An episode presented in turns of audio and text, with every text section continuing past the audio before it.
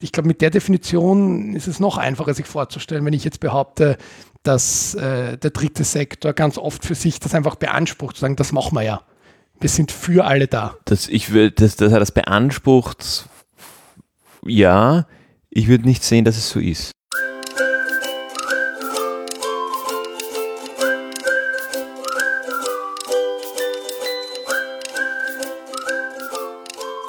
Hallo Fabian. Hallo Gregor. Und hallo liebe Zuhörende. Wir läuten heute so ein bisschen durch unsere Klassikausgabe auch den Schwerpunkt für dieses Jahr ein. Ihr habt es in der letzten Ausgabe auch schon gehört, wie es um, um Umverteilungsideen und so weiter gehen kann. Und wir haben uns eben für dieses Jahr überlegt, wir wir umschiffen es manchmal, manchmal sind wir auch sehr nahe dran, aber das ganze Thema Politik und unser Gesellschaftssystem, wie nimmt das eigentlich Einfluss auf den dritten Sektor? Da wollen wir heute mal ein bisschen frei darüber plaudern, ganz so wie ihr es gewohnt seid, weil Anlass ist dieses immer wieder heraufbeschworene Superwahljahr 2024. Puh, ich habe das Jahr richtig gesagt. Das wie lange dauert das bei dir immer, Fabian? Bis Juni oder so, bis du die Jahreszahl hinkriegst? Bei mir ist das immer so ein so tückisch, weil es geht immer relativ schnell. Ich denke, boah, habe ich schnell mitgekriegt, Mitte Jänner habe ich es drin. Und dann ist irgendwann Juni und auf einmal schreibe ich wieder das Jahr davon davor und komme aber gar nicht drauf. Hm, ich habe gerade ein Déjà-vu, ich glaube, das erzählen wir jedes Jahr am Jahresanfang. Vermutlich. Man spricht zumindest jedes Jahr drüber. Man, man spricht zumindest jedes Jahr drüber. Ja, super Wahl. Ja, also jetzt mal aus unserer österreichischen Perspektive. Wir haben wobei das ist genau nicht die österreichische, sondern die gesamteuropäische Perspektive. Wir haben Wahlen zum Europäischen Parlament Anfang Juni und die beeinflussen ja nicht nur die Zusammensetzung des Parlaments, sondern auch indirekt die der Kommission. Auch alles sehr komplex. Ich weiß gar nicht mehr, hat das Ottmar Karas damals im Gespräch mit uns aufgedröselt, wie das Ganze funktioniert?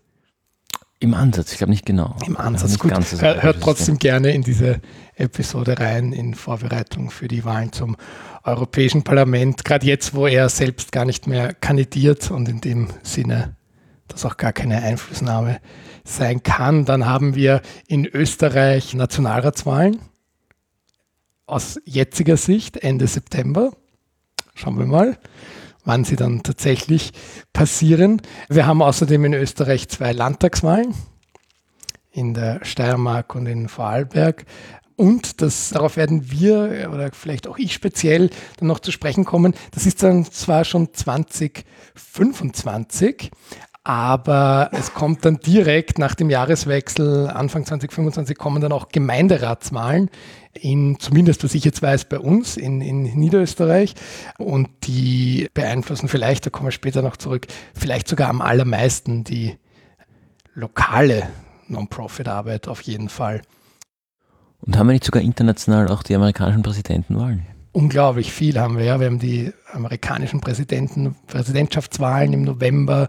Wir haben in, in Deutschland wichtige Landtagswahlen in den äh, Bundesländern im Osten, wo ja rechtspopulistische bis rechtsextreme Partei derzeit alle Umfragen anführt, da ja auch eine große Debatte aufgeflammt ist Anfang des Jahres. Es, es, wählen aber auch Indien, es wählt Großbritannien. Also es wählt dieses Jahr, wahrscheinlich passiert das öfter, als man glaubt, aber es wählen in diesem Jahr weltweit, glaube ich, vier Fünftel aller wahlberechtigten Menschen. So eine ganz krasse Zahl. Wahnsinn, die Zahl kann sich noch nicht, sehr irre also wirklich große Zahl, weil eben so, so Länder wie Indien dabei sind. Taiwan war jetzt schon dran, Anfang des Jahres, was ja auch nicht unerheblich ist für die für die Weltpolitik. Wir haben, und da weiß man auch nie, was, was alles passieren kann. Es sollen auch Wahlen stattfinden in diversen Konfliktgebieten dieser Welt, wo es ja dann auch immer darum geht, okay, ist jetzt die Wahl auszusetzen das einzig Mögliche in solchen Konfliktzeiten oder genau das schlechteste Signal, weil man dann selbst sehr schnell in Verdacht gerät, da diese Konflikte für sich zu nutzen. Ja, aber ja, allein die Europäische Union ist natürlich eine sehr große Wirtschaftsgemeinschaft, äh, wo sehr viele Menschen dabei sind, dann wenn eben noch die USA dazukommen und so weiter. Und irgendwie ist es auch ganz witzig, dass Großbritannien sich da auch an den Rhythmus anhängt, oder? genau. Äh, wir wollen heute, wie schon gesagt, ganz, ganz frei ein bisschen uns unterhalten. Ich sage jetzt zu Beginn der Folge und wir haben hier wie immer kein Skript vor uns liegen, also wer weiß, ob es anders ist, aber uns mal auf das fokussieren, wo wir tatsächliche Erfahrungen haben. Wenn es in den spekulativen Bereich geht oder in das, äh, wir haben darüber gelesen, geht es dann vielleicht doch wieder raus aus der Europäischen Union. Aber jetzt wird das mal unser Fokus sein. Und wie von mir schon zumindest jetzt in meiner Forschung geht es wahrscheinlich sogar wirklich ins Klein-Klein rein. Also wirklich in die kleine Gemeinde bis hin ins Wirtshaus. haben wir uns im Vorgespräch kurz drüber unterhalten. Ja, Fabian, was ist denn Politik? Das ist ja irgendwie ganz komisch. Im Deutschen ist es alles und nie. Genau, wir haben ja im Deutschen heißt Politik und wenn man in, zum Beispiel ins Englische geht, gibt es für das, wofür wir Politik sagen, unterschiedliche Worte. Da gibt es, und wir haben das selber noch nachrecherchiert, wir haben kein Skript vor uns liegen, aber jetzt habe ich tatsächlich Notizen bestehend aus sechs Worten vor mir. Und zwar haben wir da das, was glaube ich am nächsten dran dem, dem deutschen Politik ist, ist das Wort Politics. Also das beschreibt politische Prozesse. Vielleicht bevor wir auf das eingehen, was sind denn die anderen Worte, die im Englischen verwendet werden? Politics, Policy kennt man glaube ich auch noch. Und was mir eigentlich nicht bekannt war, ist das Wort Polity. Also wie die Policien und mit einem T statt dem C. Diese drei englischen Worte sind jeweils synonym für unterschiedliche Anwendungsgebiete des Wortes Politik. Das ist vielleicht auch ein ganz guter Blickwinkel auf das Thema Politik zum, zum Start der heutigen Folge, mal so aus der Perspektive sich anzuschauen, was gehört denn da eigentlich alles dazu? Vielleicht fangen wir an mit dem, mit dem mir unbekanntesten Begriff, mit der Polity. Und das sind, also ich würde es beschreiben als die Hardware der Politik. Das sind die Dinge, die man angreifen kann. Das sind die, die Gebäude, in denen das stattfindet. Das sind die Menschen, die das tun. Das ist ein Stück weit sind das ist auch die, die Verfassung als, als Grundlage für, für alles andere. Verfassung, wie sehr das jetzt die, wirklich die Hardware ist, kann man wahrscheinlich streiten. Aber ich würde es trotzdem so bezeichnen. Also das ist die Basis, auf der, auf der, in der äh, und mit der alles passiert. Das heißt, das sind zum Beispiel neben den Gebäuden sind das die Menschen in den Parteien. Also jetzt eine Spitzenkandidatin äh, als solche wäre Teil der Politie in dieser, in dieser sprachlichen Verwendung.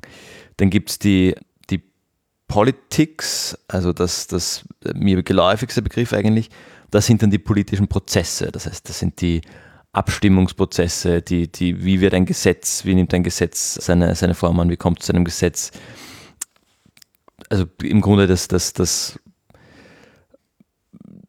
das, was zumindest für mich das ist, was man am nächsten an der, an der Politik versteht. Das heißt, die Abstimmungsprozesse äh, und entsprechende der Vorläufe, was da dazugehört, wer muss wie was absegnen, bevor ein Bundespräsident in, bei uns in Österreich zumindest ein, ein Gesetz unterschreibt. Das ist die Politik. Äh, und dann gibt es die Policy und das ist im Grunde die inhaltliche Ausrichtung.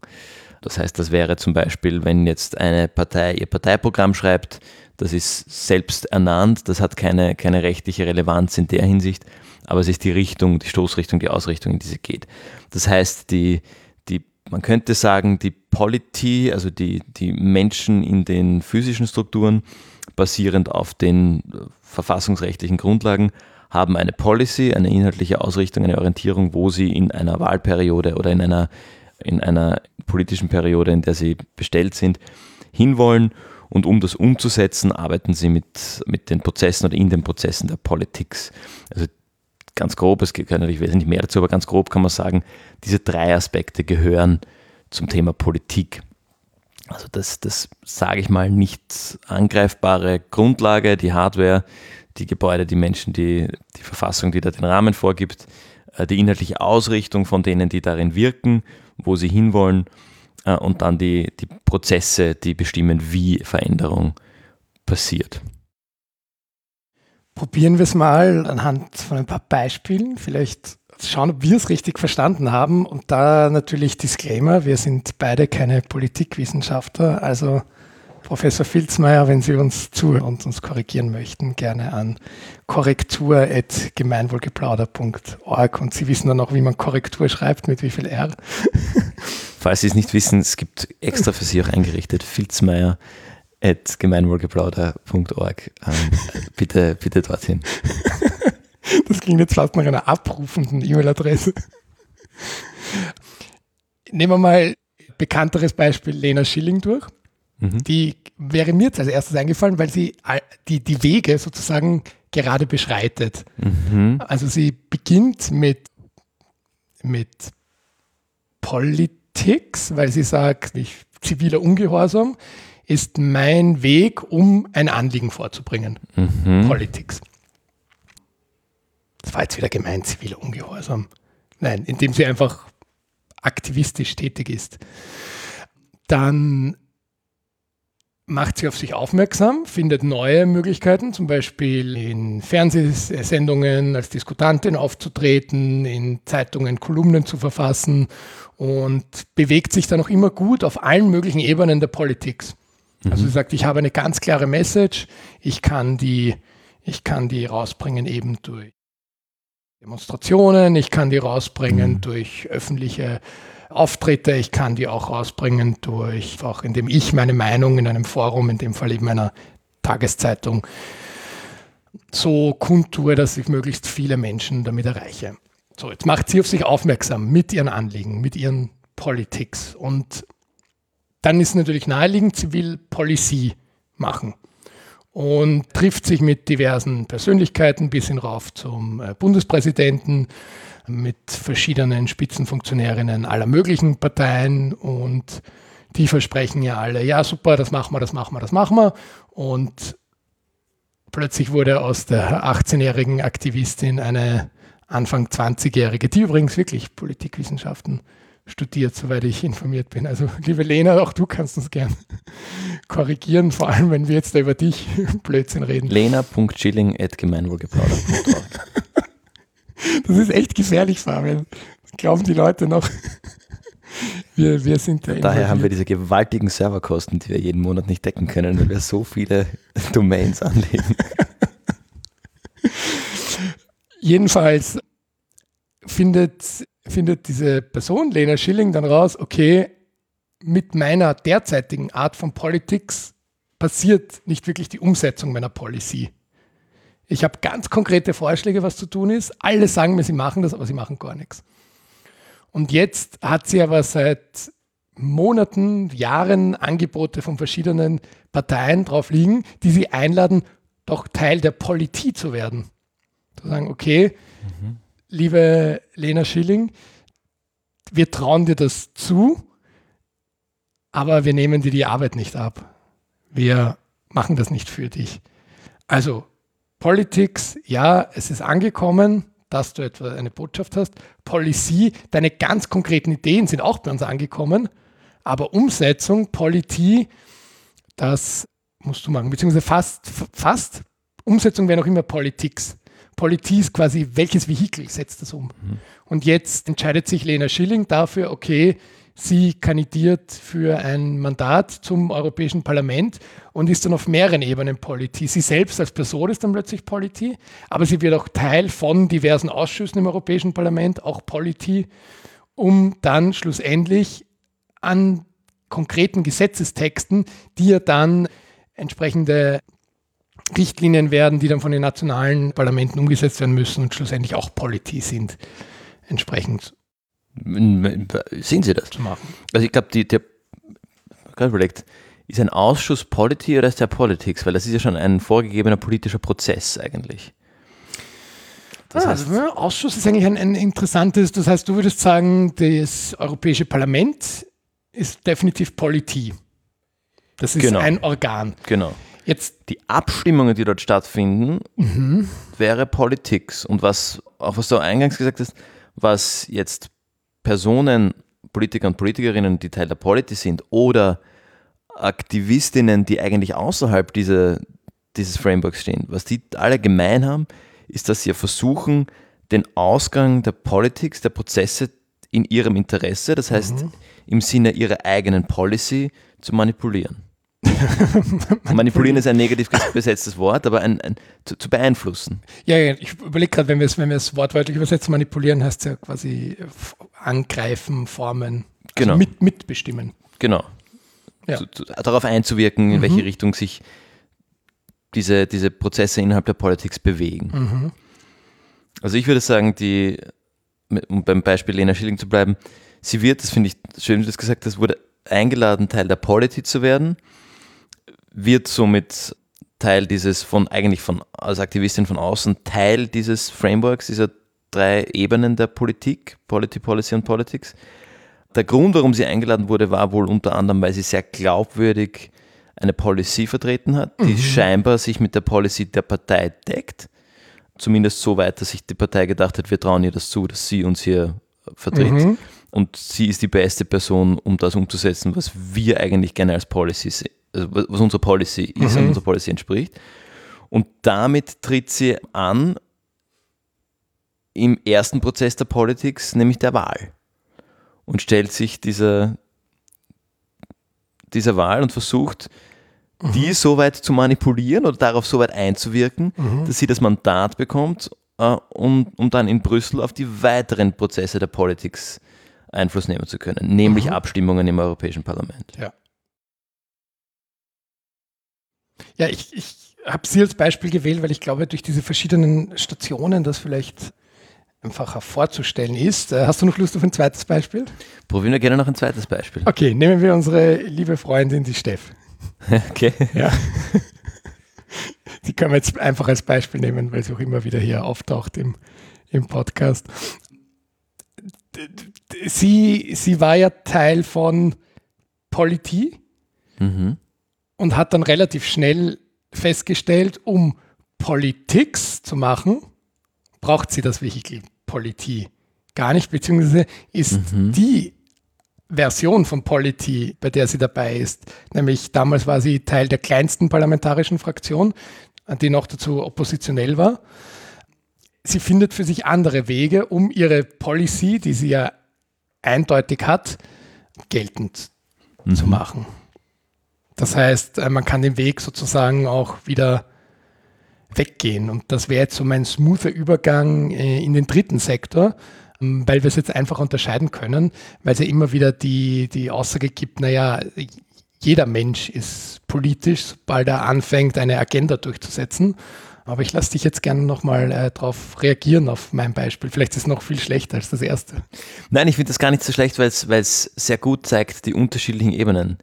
Die, Steffi fährt ihre Policy. Die hat ihre Policy als Mensch äh, und, und aktiver Bürgerin wahrscheinlich und hat die ein Stück weit übernommen und wahrscheinlich auch entwickelt, nachdem sie aus der Politik ausgeschieden ist und wirkt damit nun auf Politics mit ein.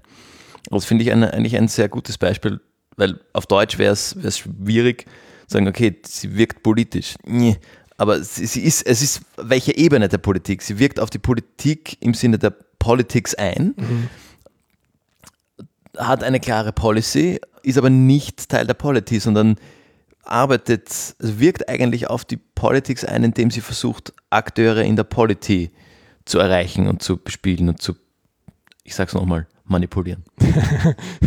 ja, weil damals Medienberichterstattung war ja auch, Stephanie Cox scheidet aus der Politik aus. Mhm. Ja, was ja total spannend ist. Wo, wobei man sagen muss, zu dem Zeitpunkt war unklar, was das heißt. Das könnten auch alle drei Ebenen. Weil wenn Stephanie Cox danach Buchhalterin bei der Generale geworden wäre, wäre ihr, ihr politischer Einfluss auf allen drei Ebenen vergleichsweise gering gewesen. Das war ein willkürliches Beispiel.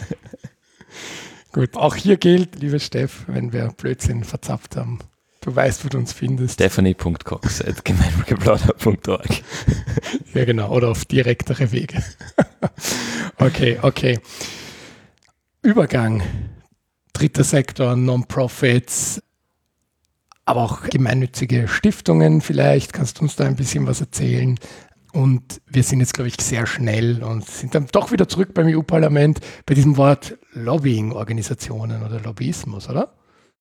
Ich, ja, ich kenne es äh, gerade aus den letzten Monaten aus mit ein bisschen einem anderen Wording. Das ist nämlich dann, und da kennt man es dann schon auch im Deutschen, viel die Policy-Arbeit. Mhm. Das heißt, da versuchen Akteure, Akteurinnen, Organisationen ihre Policy in den aktuellen Vorbereitungsprozess zur Politics, nämlich zur Wahl, einfließen zu lassen und ihre Policy in die Policy von Parteien, von der Polity, rein zu reklamieren. Sprich, dass die Parteiprogramme die Inhalte abbilden, die der dritte Sektor zum Beispiel, die, die genannte äh, Organisationen, Akteurinnen, Akteure als ihre Policy gerne in der Politik sehen würden.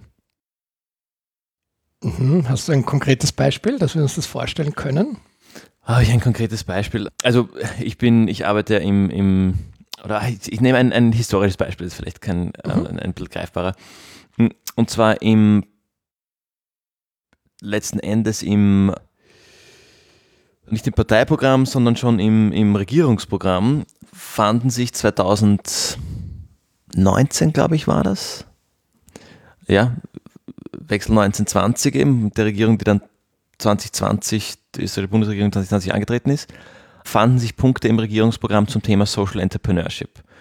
Und diese Punkte standen dort nicht, weil sich die beiden Parteien, die eine Koalition geformt haben, das von sich aus ausgedacht haben, sondern weil das sehr vehement und, und stetig vorgeschlagen und rein reklamiert wurde und hat sich dann vermutlich auch ein Stück weit über die Parteiprogramme getragen durch Organisationen im dritten Sektor in dieses Regierungsprogramm hineingefunden. Das heißt, da gab es Personen, stellvertretend für Organisationen, stellvertretend für letztlich einen ganzen, einen ganzen Sektor, die sehr klar gesehen haben, was es braucht und was sie sich wünschen, um das Thema Social Entrepreneurship in Österreich voranzubringen, durch die österreichische Politik so weit zu verankern, dass gewisse Zielsetzungen erreicht sind und haben das so lange beworben und den richtigen Leuten vorgeschlagen, bis es dann tatsächlich in den Regierungsverhandlungen im Regierungsprogramm gelandet ist. Dieser Prozess von eine Personengruppe sitzt in einem Meetingraum oder vielleicht sogar noch davor in ihren einzelnen Büros und denkt sich, da braucht es doch was, bis zu dem Punkt, wo das tatsächlich im Regierungsprogramm steht, das ist die Policyarbeit. Und geht dann vermutlich noch weiter, weil was im Regierungsprogramm steht, ist eine Idee, äh, ein, eine lose Zielsetzung und heißt natürlich noch nicht, dass es dann wirklich politisch umgesetzt wird. Aber ist zumindest mal ein, ein Start. Mhm, das ist ein sehr gut angriffbares Beispiel. Mir würde jetzt noch einfallen, was wir ja im, im letzten Jahr immer wieder besprochen haben, dieses ganze Thema steuerliche Absetzbarkeit von Spenden an spezifische Organisationen, was ja fast schon überspezifisch geregelt war in Österreich bis zum Jahreswechsel 23, 24, wo diese Art von Organisation, also da waren dabei Tierschutz und Feuerwehren, das geht, und dann gab es ja manchmal sogar Gegenbeispiele. Das geht auf gar keinen Fall. Und da haben wir ja das auch ein bisschen stärker begleitet. Könnt ihr auch in die Folge mit der Ruth Williams reinhören, wo sie das ja dann auch nochmal erzählt. Die zweite Folge mit der Ruth Williams in ihrer Rolle beim Ich, ich überlege gerade, ob sie in der ersten Folge das schon angeteasert hat. Weiß ich gar nicht. Am besten reinhören, eure Antwort finden und schickt uns die Antwort an ruth.williams.gemeinwohlgeplauder.org. Du änderst heute das System, wie E-Mail-Adressen funktionieren. Das ist immer die, die sendende Person oder das Betreff eigentlich, das ist die Betreffzeile, oder? Stimmt. Wir müssen nur mitschreiben, dass wir alle E-Mail-Adressen nachher auch anlegen. Ja, aber wir freuen uns, wenn es jemand mal austestet, oder? Ja, das ist ja dann im besten Sinne Lobbyarbeit aus Sicht, ja, aus wessen Sicht eigentlich? Be beanspruchen gemeinnützige Organisationen ja oft eine moralische Überlegenheit gegenüber der, gegenüber parteipolitischen Organisationen? Ja, oder? Zumindest eine Unparteilichkeit und eine Über, eine Unparteilichkeit, eine Überparteilichkeit. Ähm, das versuche ich jetzt mal zu definieren. Das mhm. habe ich in mhm. meiner Coaching-Ausbildung gelernt. Also ein, ein guter Coach oder Moderator, wie auch immer, agiert unparteiisch und überparteilich. Mhm. Und wenn man es zum ersten Mal hört, denkt man sich, das ist ja redundant. Aber das eine ist unparteiisch im Sinne von im Laufe des Gesprächs, des Prozesses, schlage ich mich niemals auf eine Seite, egal was meine persönlichen Vorerfahrungen sind. Mhm. Unparteiisch.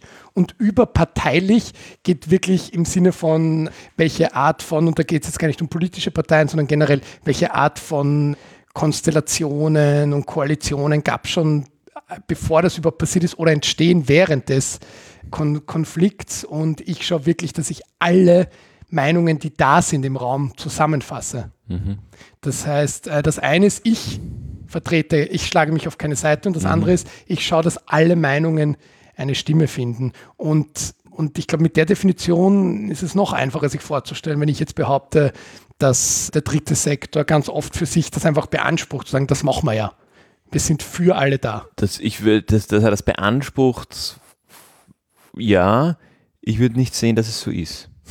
weil sie sind weder unparteiisch, weil sie zwar keiner politischen Partei irgendwie angehören, aber wohl voreingenommen sind durch die eigenen Erfahrungen. Der Tierschutzverein hat einen großen Bias in seinem Blick auf die Welt durch das soziale oder das Tierwohlproblem, mit dem, mit dem er sich befasst.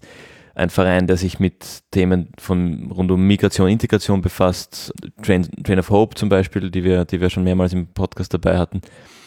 Die haben ihre, ihren Bias und ihren Blickwinkel auf, auf die Welt aus ihrer Problemstellung. Mhm. Also das, da, da würde ich sagen, unparteilich in der Hinsicht sind sie nicht. Sie sind jede Organisation im dritten Sektor für sich jedenfalls voreingenommen. Und auch der dritte Sektor für sich ist voreingenommen mit der gesamten gesellschaftlichen Brille. Ich mag das gar nicht werten, aber gleichzeitig wäre zum Beispiel der, der Sektor Wirtschaft hat natürlich wieder eine eigene Voreingenommenheit. Denen geht es um wirtschaftsfreundliche Policy und letztlich Politics. Ähm, also in der Hinsicht würde ich sagen, dass der, dass der dritte Sektor wohl den Anspruch wahrscheinlich hat, aber dem in meinen Augen nicht gerecht wird. Und das ist ja auch okay. Also jetzt möchte ich auch wieder referenzieren auf unsere Folge mit Ottmar Karas, als wir ihn angesprochen haben auf Lobbying und er gesagt hat, meine Antwort wird euch überraschen. Ich bin Lobbyist und Lobbyismus ist wichtig und richtig weil er sagt, er kann ja in seinem Büro in Brüssel nicht alle Probleme der Welt oder alle Probleme seines politischen Zuständigkeitsbereichs im Detail überblicken. Darum ist wichtig, dass es Leute, Personen, Organisationen gibt, die das an ihn herantragen, damit er den Einblick kriegt und dann aus seiner Perspektive Entscheidungen treffen kann und das entsprechend in die Politics, in die politischen Prozesse einführen kann. Und da ist, würde ich, wenn man jetzt aus dem, aus dem Blick des Superwahljahres auf den dritten Sektor schaut, würde ich sagen, also ist meine These, nein, der ist nicht unvoreingenommen, der ist nicht unparteiisch und eigentlich auch nicht überparteilich, weil er auch nicht allen Argumenten, weil, weil er wohlwertend äh, hereingeht und nicht allen Argumenten die gleiche, den gleichen Raum einräumt, weil er klar gebiased ist. Und das ist ein Stück weit in der Policyarbeit, die gerade passiert, auch die Aufgabe. Das machen alle Vertreter und Vertreterinnen der jeweiligen Sektoren für ihren Sektor. Und die Umsetzung, wie diese unterschiedlichen Policies, die aus den jeweiligen gebiasten Blickwinkeln kommen, dann in die Umsetzung kommen und sich durch den Prozess der Politik zur Realität formen, das ist dann die Aufgabe der Politik. Und der Politik spannendes Beispiel, das du Ottmar Karas genannt hast, der jetzt auch erst vor kurzem entschieden hat, mal vorerst aus der Politik auszuscheiden, wo ja, ich glaube, sehr viele gespannt darauf warten, was er jetzt macht, weil es eindeutig ist, dass er weiterhin Politics macht, weil der eine, also gibt, glaube ich, wenig AkteurInnen in, im österreichischen Politikfeld, der seit Jahrzehnten so eine klare Policy vertritt. Und das ist ja ganz, ganz spannend jetzt auch bei, bei unseren Beispielen, weil jetzt eigentlich alle erwarten, der macht wieder Politik. Der gründet eine Partei oder er taucht irgendwo auf und jetzt lustigerweise erst im Laufe der Folge, während wir darüber reden, warum ist das eigentlich in Stein gemeißelt? Also der, der kann ja viel bessere Wege eigentlich finden für mhm. sich, weil im Prinzip, ja, also er ist ja bei, bei Politik ist er ja angestoßen äh, auch aufgrund seiner Fraktionszugehörigkeit, die er ja auch schon vor Jahrzehnten, also der war ja auch Chef der Jungen Volkspartei mhm. und in studentischen Organisationen. Also der, der, der, der, das war ja klar, seine Zugehörigkeit, die, die bremst ihn jetzt irgendwo weil quasi. Weil seine Policy mittlerweile nicht mehr deckungsgleich ist mit der Policy der, der Partei. Genau, und jetzt denke ich mir, äh, muss er sich als als Mensch mit so viel Erfahrung, hochdekoriert, dann das wirklich antun, Polity wieder from the ground up zu machen, wie sie auch schon einige versucht mhm. haben? Oder findet er nicht einfach einen, einen, besseren Weg, zum Beispiel im dritten Sektor, mhm. um zu sagen, ja, da kann ich meine Agenda viel einfacher durchbringen? Oder, und das, das Thema, wir umschiffen es immer, weil wir in dem Bereich gar nicht tätig sind, das ganze Thema man, man nennt es oft salopp Verwaltung, aber es ist ja oft, ist es ja trotzdem Politik, irgendeine Position zu übernehmen, die sehr viel Gestaltungsspielraum hat, aber einfach kein gewähltes Mandat ist, sondern klassisch ein, ein Job. Und da rede ich jetzt gar nicht in Richtung Generalsekretär der Vereinten Nationen oder so, wo ich sage, das ist eindeutig mhm. Politik, mhm. sondern ähm, da gibt es ja auch ganz andere Organisationen. Mhm. andocken kann. Ja, aber wären diese Organisationen, das wären ja eigentlich alles Policy-Organisationen. Mhm, Policy-Organisationen. Genau, die, ja. Ja, also ich, ich bin auch sehr gespannt, wo, wo ob Makaras hingeht. Als ein Beispiel, der hat so viel Erfahrung mit allen dieser drei Ebenen, Polity, Policy und, und Politics und ist letzten Endes wahrscheinlich relativ flexibel in seiner Wahl der Polity und der Politics und sehr stringent und, und unflexibel klingt jetzt so negativ, aber, aber fixiert auf seine Policy, sage ich mal, im positiven Sinne. Also wenn er, wenn er Dinge sieht, und ich fand, das war in unserer, in unserer Folge sehr spannend, seinen, seinen Blick auf die Welt und auf, auf gewisse Prozesse zu hören, da hat er immer ganz gut, finde ich, ganz guter Über, einen ganz guten Überblick und wirkt zumindest, und das mag auch Teil seiner Erfahrung als, als Teil der Polity sein, wirkt so, als hätte er eine ganz klare Richtung, in die es gehen muss. Nicht unbedingt in die er, er gehen muss, aber in die politische Prozesse im Sinne der Politik sich bewegen mhm. müssen. Ja, wobei es ist ja spannend, das haben wir jetzt für die, die jetzt nicht so vertraut sind mit Biografie Ottmar Karas, ja gar nicht erwähnt, er ist ja auch Präsident des österreichischen Hilfswerks. Das heißt, er, er hat ja schon auch die, die Ebene des dritten Sektors, die hatte er immer dabei, weswegen wir auch ursprünglich damals auf die Idee gekommen sind, mit, mit ihm zu, zu sprechen. Und das auch ganz interessant. Mhm. Also vielleicht so, so blöd es klingt, macht überhaupt nichts zusätzlich, sondern sagt, okay, jetzt lege ich ja. dieses eher symbolische Ehrenamt vielleicht einfach aktiver aus. Mhm. Ja, und nutzt weiterhin in, in dieser Rolle sein Wissen und sein Verständnis von Polity und Politics. Ja, genau. Oder, oder er weiß etwas, was wir noch nicht wissen und er taucht dann plötzlich als Kommissionspräsident auf. Nein, aber das, das funktioniert ja so nicht. Also da, aber da sind wir dann wieder bei den komplexen Systemen, wie das in der EU funktioniert. Du brauchst ja, egal wie beliebt du bei allen anderen Ländern bist, du brauchst immer den Rückhalt deines eigenen Landes, weil das dich nominiert, ist auch sehr, sehr schräg alles. Ja. Hochkomplex und, und vielschichtige, vielschichtige Ebenen. Was auch für mich im, im Sinne einer Policy-Arbeit und, und als Person, aber eben auch irgendwie aus der Perspektive des dritten Sektors, wenn man sich diese Superwahl ja anschaut, ein ganz elementarer Bestandteil ist, ob ich jetzt gerade versuche zu lobbyieren und meine Policy durchzubringen oder einfach nur stinknormal als Wähler meine, mein Mandat ausübe oder ausüben sollte.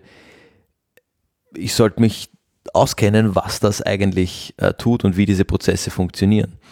Weil einerseits ist gut zu wissen, in welche Richtung oder welche Auswirkung hat eigentlich mein Wahlmandat, wenn ich hingehe und das Kreuzel setze. Und das werden wir heute heuer ein paar Mal machen. Aber auch, wo muss ich andocken, wenn ich meine Policy in, im Sinne meiner Policyarbeit in ein Partei- und letzten Endes Regierungsprogramm bringen. Mhm. Ja, dann, dann kommen wir doch zu, zu dem von mir angekündigten, sozusagen kleinsten Level der Lokalpolitik. Würdest du sagen, Fabian, das ist Teil meiner Arbeitszeit, wenn ich mich mit gewählten Mandatarinnen treffe, und in Österreich ist es ganz klassisch, auf einen Café, um, um sie von der, der Arbeit meines Vereins zu überzeugen? Urspannende Frage. Ich würde sagen, das kommt darauf an. Wenn du eine klare Zielsetzung damit verfolgst, was es bewirken soll, dass sie von der Arbeit deines Vereins überzeugt sind und das im Sinne deines Arbeitsauftrags in deiner Job Description steht, dann auf jeden Fall. Würdest du das als klassisches Lobbying bezeichnen? Ja, also wenn du würdest ja dann treffen und auch wenn, also je nachdem wie das Gespräch geht, aber wahrscheinlich mit einer gewissen Zielsetzung eben. Wir sind wieder beim, ich sag's wieder, manipulieren. Du möchtest sie davon dazu bringen, dass sie irgendetwas tun. Okay, ich muss mich an der Stelle von, natürlich allen lieben Kolleginnen, die hier zuhören bei dem Podcast sagen, ich habe noch nie jemanden manipuliert. Naja, aber. Fa Fabian beschreibt, beschreibt seine Sicht der Dinge. ja. Wiedergibt nichts, was ich ihm erzählt habe. Nein, ich komme jetzt aus, aus, meiner, aus meiner Herangehensweise an, an, wenn du sagst, dieses Lobbying. Ich denke mir, wenn du mit jemandem auf einen Café gehst, äh, ohne größere Zielsetzung und am Ende gehst du wieder auseinander und die Person fühlt sich selbst inspiriert und tut danach Dinge anders als vorher, ist, ist das fein. Aber wenn genau der gleiche Prozess so passiert und es war deine proaktive Zielsetzung, das zu erreichen, dann ist es, dann ist es jedenfalls Lobbying. Weil, und ich meine, das ist ja auch, glaube ich, einem, einem politischen Akteur, einer politischen Akteurin klar im Sinne, wenn ich Teil der Politik bin und ich treffe mich mit diesem Hut in dieser Rolle mit anderen Organisationen, die auch gewisse Policy-Interessen haben, dann passiert da ein Austausch und dann ist das auch in meinem Interesse, dass ich weiß, was dort passiert. Ob ich das dann gut heiße oder nicht und ob ich das als Teil meiner Arbeit in den, in den politischen Prozessen aufnehme, ist wiederum meine Entscheidung als politischer Akteur oder Akteurin. Also in diesem Sinne glaube ich, wenn du mit dem Ticket deiner Organisation, ob das jetzt Netzwerktreffen, Austauschmeetings, Innovationsprozesse oder einfach der österreichische Café ist, Leute triffst, um sie von deiner Organisation, Organisation zu überzeugen. Und das könnte man ja auch als eine Art der Manipulation, obwohl das Wort halt so negativ besetzt ist, aber der, der Beeinflussung irgendwie bezeichnen, würde ich das schon als Arbeitszeit sehen. Und gleichzeitig auch in die andere Richtung, weil diese Personen, und auch hier zitiere ich nochmal Ottmar Karas, setzen sich ja bewusst dieser Beeinflussung aus, weil sie ja Interesse daran haben zu verstehen, was ihre Wählerschaft oder die, die Organisationen, die halt Teile ihrer Zuständigkeit vertreten, als Realität gerade sehen. Mhm.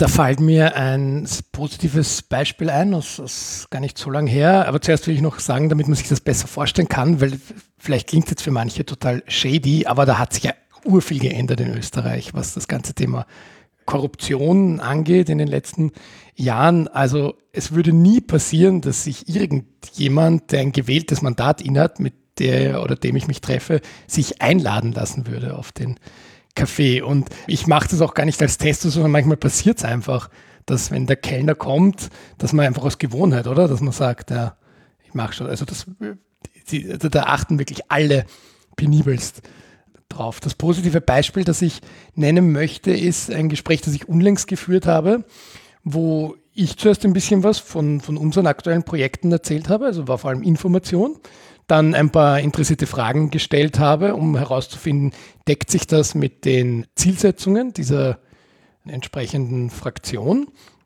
Und als ich dachte, das Gespräch ist vorbei und da, da, das war auch für mich ein großes Learning, also Thema Lobbying, hat plötzlich der entsprechende, die entsprechende Person gegenüber angefangen, mir Fragen zu stellen, nämlich meine Expertise einzuholen. Mhm. Und es war total, also das war, ich bin rausgegangen aus diesem Gespräch und habe gedacht, das war jetzt total bereichernd. Nämlich, ich bin mir überzeugt für beide Seiten.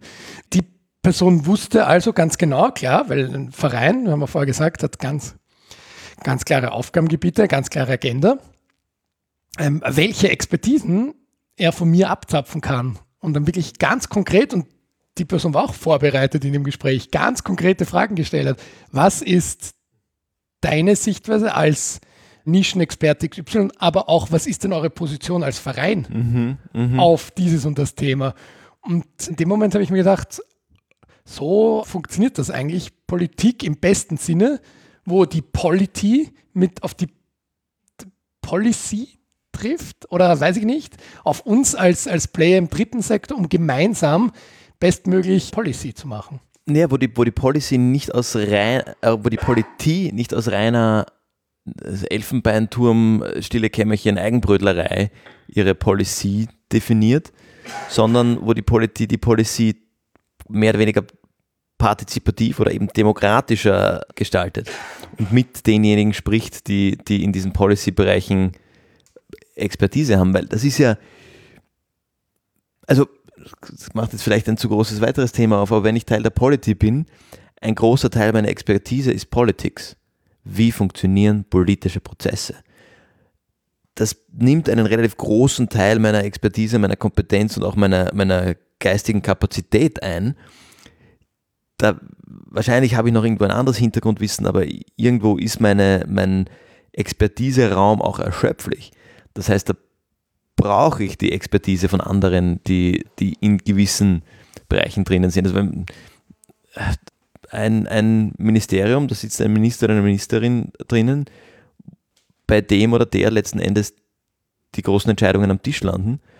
Und wenn man jetzt, nimm jedes Ministerium in Österreich her, da ist die Bandbreite an Zuständigkeit so breit, da kann ja eine Person nicht, nicht allein entscheiden und das geht ja auch dann runter in die jeweiligen politischen Teilbereiche. Da macht es ja Sinn, sich von denen, die wirklich drinnen sind, Informationen abzuholen. Auch im, und das wird in meiner, meinen Augen viel zu wenig gemacht, im urdemokratischen Gedanken.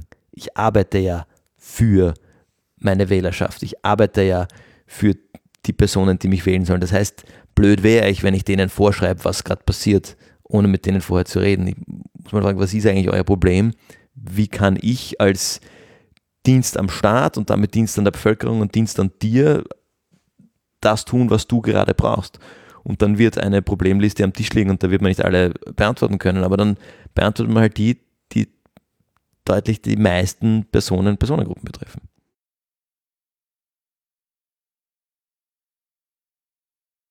Der Begriff NGO, Non-Governmental Organization, glaubst du, den können wir auch darauf zurückführen, dass es ist ja, es ist immer lustig, Begriffe gegengleich zu, zu definieren, aber jetzt eben zu sagen, okay, es sind nicht Regierungsorganisationen, aber das ist schon das Einzige, was sie davon unterscheidet. Trotzdem arbeiten sie für das Gemeinwohl, um auch auf unseren Titel wieder mhm. zurückzukommen. Und ist es dann eigentlich sogar logisch zu sagen, es muss ein laufendes Zusammenspiel geben? Ja, also für mich ist es absolut logisch, weil die, wie gesagt, die, die, politischen Akteure, die Government Structures und Government Organizations und die, die Polity, die haben halt eben in diesem Bereich ihre, ihren Handlungsspielraum und ihre, auch ihre Expertise. Und die, der dritte Sektor ist halt, in, und auch das haben wir in einigen unserer Folgen schon besprochen, in einiger Hinsicht flexibler. Der kann schnell gebootstrapped reagieren und teilweise im regulationsfreien Raum oder im, im, im neu schaffenden Problemstellungen handeln, wo eine Politik einfach langsamer ist, um nachzuziehen heute schon mal gekommen, ich nenne es nochmal, das Beispiel Train of Hope. Das war eine zivilgesellschaftliche Initiative, die sich aus dem Nichts aus dem Boden gestampft hat, total gebootstrapped und an einem, einer Problemlösung oder dem Umgang mit einem Problem gearbeitet hat, deutlich bevor eine, ein Government Body da irgendwie reagieren konnte. Anderes Beispiel wäre vielleicht die Fridays for Future, die eine Problemstellung erkennen und ganz laut darauf aufmerksam machen, um den Government Body darauf hinzuweisen, hey, das ist part of your job, befasst dich doch damit. Und also ich, ich, sehe da total den, den Einklang und die, die, das Zusammenspiel, das, das notwendig ist und auch der Dialog. Und ich finde dein Beispiel, das du vorher genannt hast, ist ein total, total schönes, treffendes eigentlich. Also das, das, man trifft sich, tauscht sich aus und am Ende weiß diese, diese Person im, im Bereich der Polity mehr, wie euer Verein dasteht, was die Probleme und die Positionierungen sind. Ähm, du hast vielleicht ein bisschen mehr einen Einblick, was sich gerade im, im Bereich der Politik tut. Und beide sind irgendwie um, um dieses Gespräch einfach reicher und können ihre Arbeit nachher besser machen. Ja, und dann kommt die Wahl und dann ist alles anders oder nicht. Das würde mich noch als, als, als Thema interessieren heute. Also wie weit nimmt denn wirklich, wie weit nimmt die Veränderung in Zusammensetzungen auf Regierungsebenen und das glaube ich, ist dann völlig egal. Es geht immer um deinen Wirkungsbereich als Verein, ob das jetzt eben auf Gemeindeebene ist, auf Landesebene, auf Bundesebene, auf EU-Ebene. Ja, inwieweit darf soll, muss ich mich davon von abhängig machen, weil so wie du vorher dein Beispiel war, das hat es dann schlussendlich in ein Regierungsabkommen geschafft. Das ist ja nicht zufällig passiert.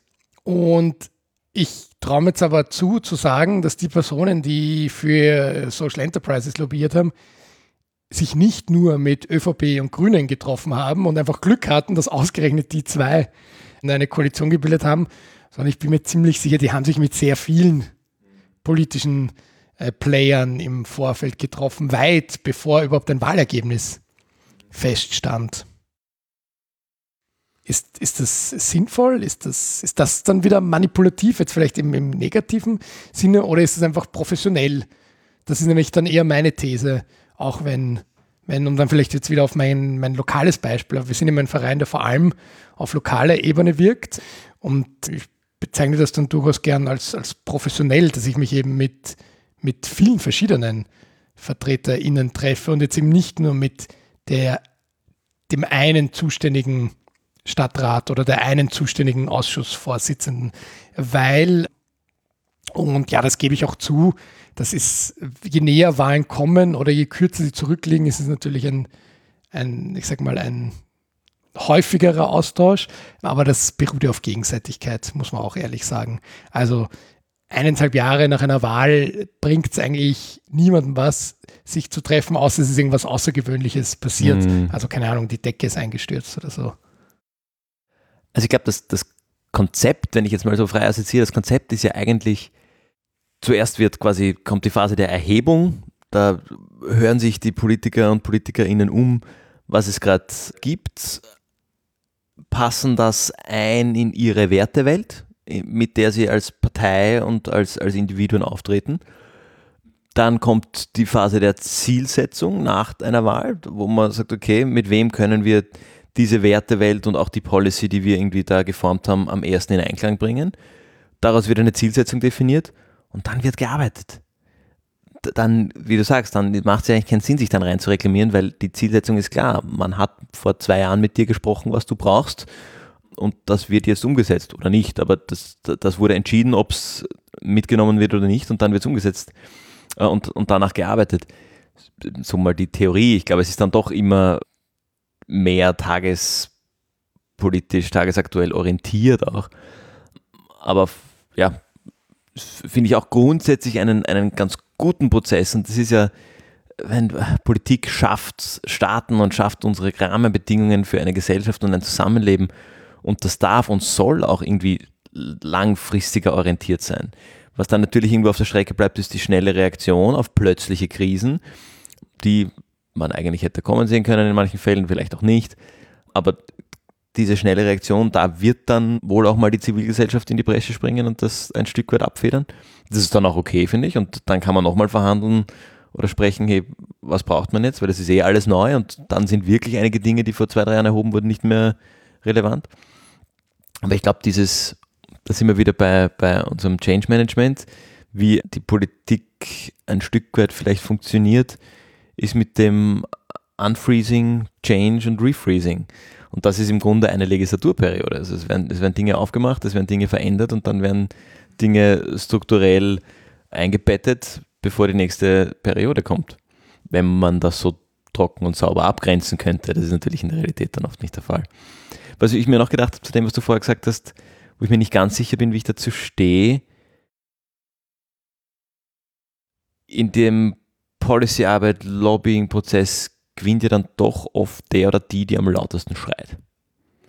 Das heißt, wenn man am meisten auf sich aufmerksam macht und, und die, sich am vehementesten einfordert, dass politische Stakeholder oder, oder Akteure, Akteurinnen eben Teil der Polity oder potenziell Teil der Polity sich, sich mit dir treffen und deine Dinge anhören, du schaffst das irgendwie durch mehr Ressourcen oder einfach mehr Lärm, dass sie sich eher mit dir treffen und deshalb nicht im Tierschutzhaus, dann ist dein, deine Problemstellung eher berücksichtigt in deren Arbeit oder eher präsent in deren Arbeit als vom Tierschutzhaus, ähm, obwohl vielleicht das Tierschutzhaus genauso wichtige Probleme zu lösen hätte. Sie haben es noch nicht geschafft, das so laut zu kommunizieren. das ist irgendwie vielleicht auch die Thematik der, der Kommunikation und des, des aktiven ganzheitlichen Diskurses in, in einem politischen Prozess.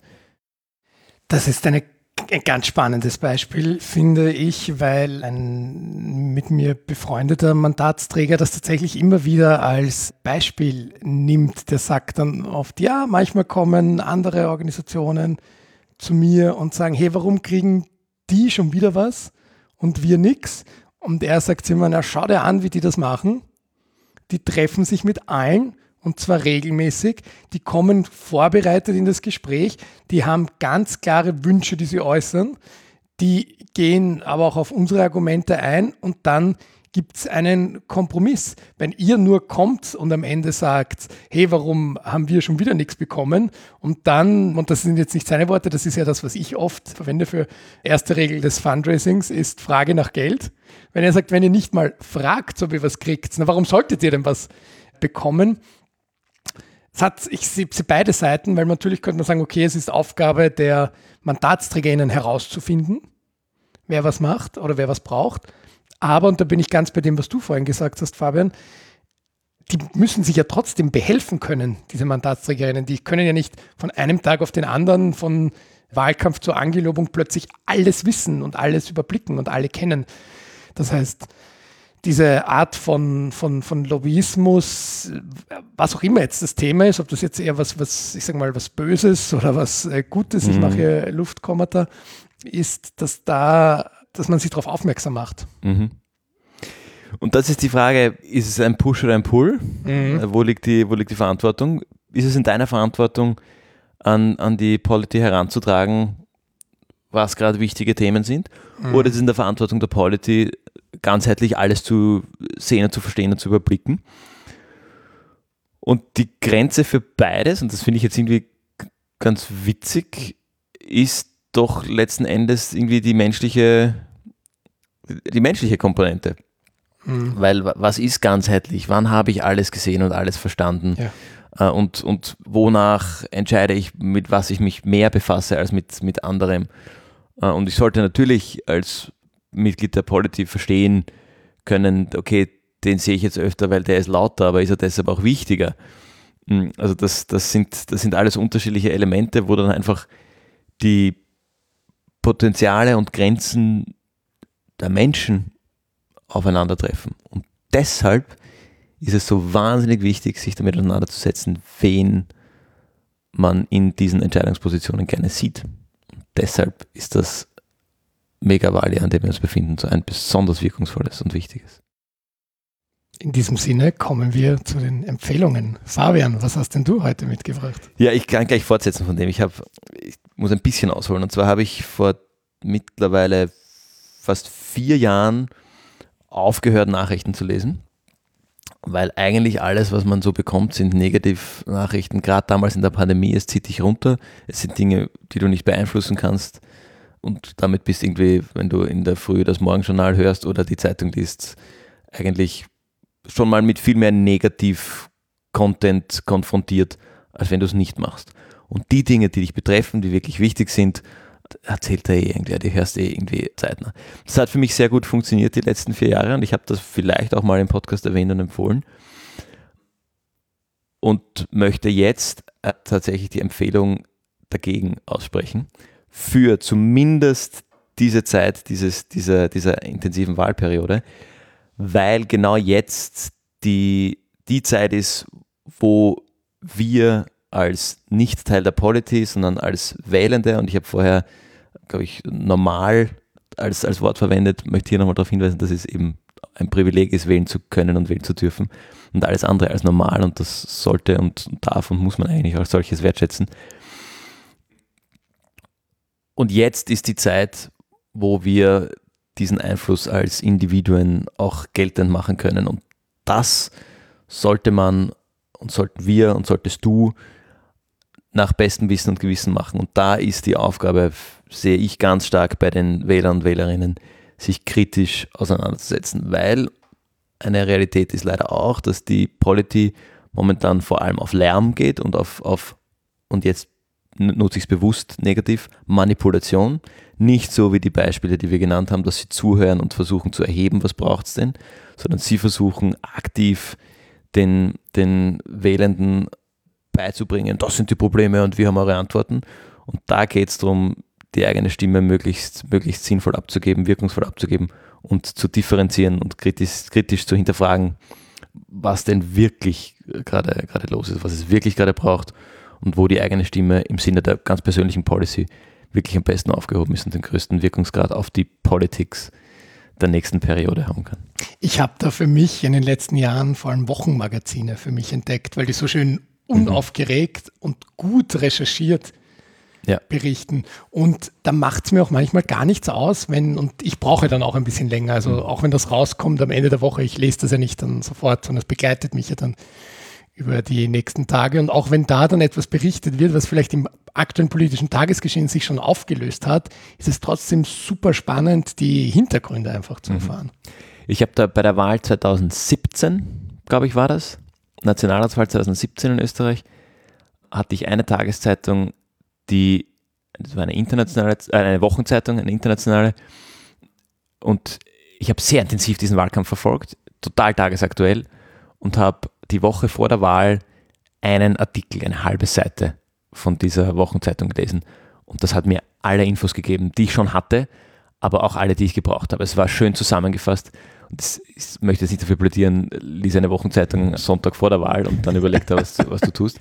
Aber ich bin auch bei dir. Die, das, das Thema Wochenzeitung, die haben mehr Zeit zu recherchieren und irgendwie ganzheitlicher auch Dinge wiederzugeben und blasen nicht möglichst laut das raus, was jetzt irgendwer irgendwo von sich gegeben hat. Finde ich da auch einen, einen guten Weg. Was hast du uns mitgebracht, Gregor? Was ist deine Empfehlung? Ich, ich schließe da auch gern an. Vielleicht ist es da wirklich ziviler Ungehorsam, beziehungsweise werden sie von deutschen Behörden als irgendeiner Terrorstufe eingestuft, aber sie nehmen es mit Humor. Es geht um das Zentrum für politische Schönheit. Die haben Ende 2023 oder überhaupt im gesamten Jahr wieder sehr schöne Aktionen gesetzt.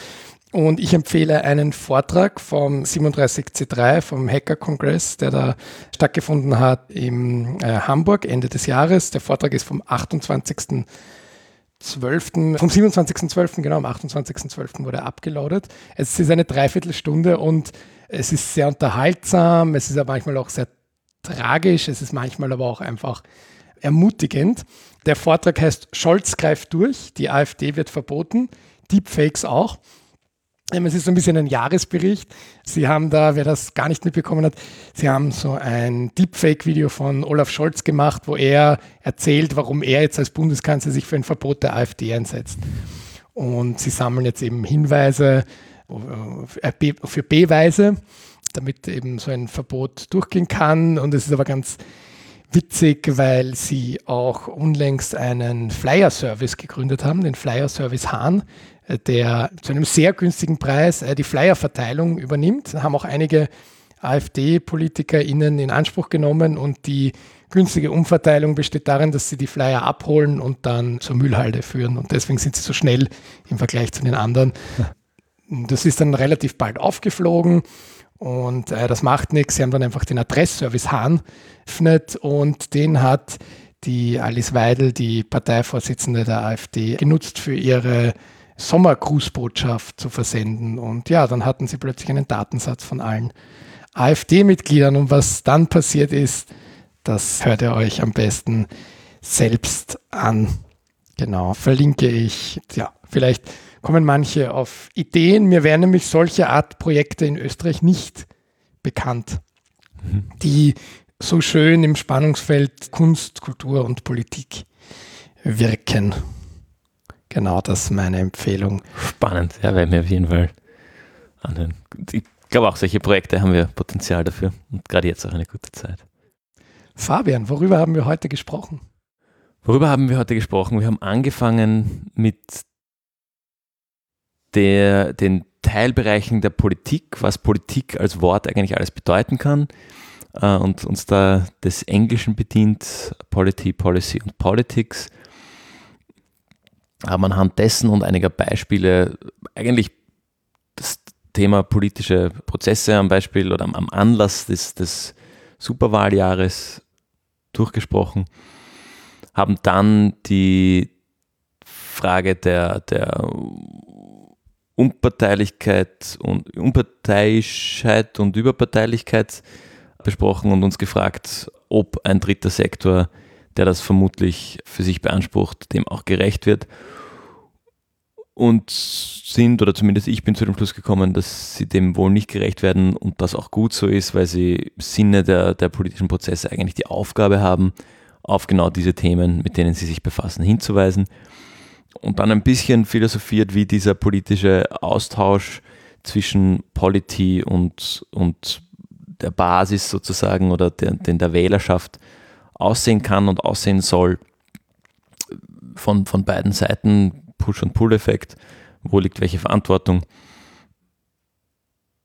Ja, und sind davon dann eigentlich zum zurückgekommen zur Wichtigkeit der, der Einzelperson als Wähler, als Wählerin sowie als politische Akteurin oder Akteur.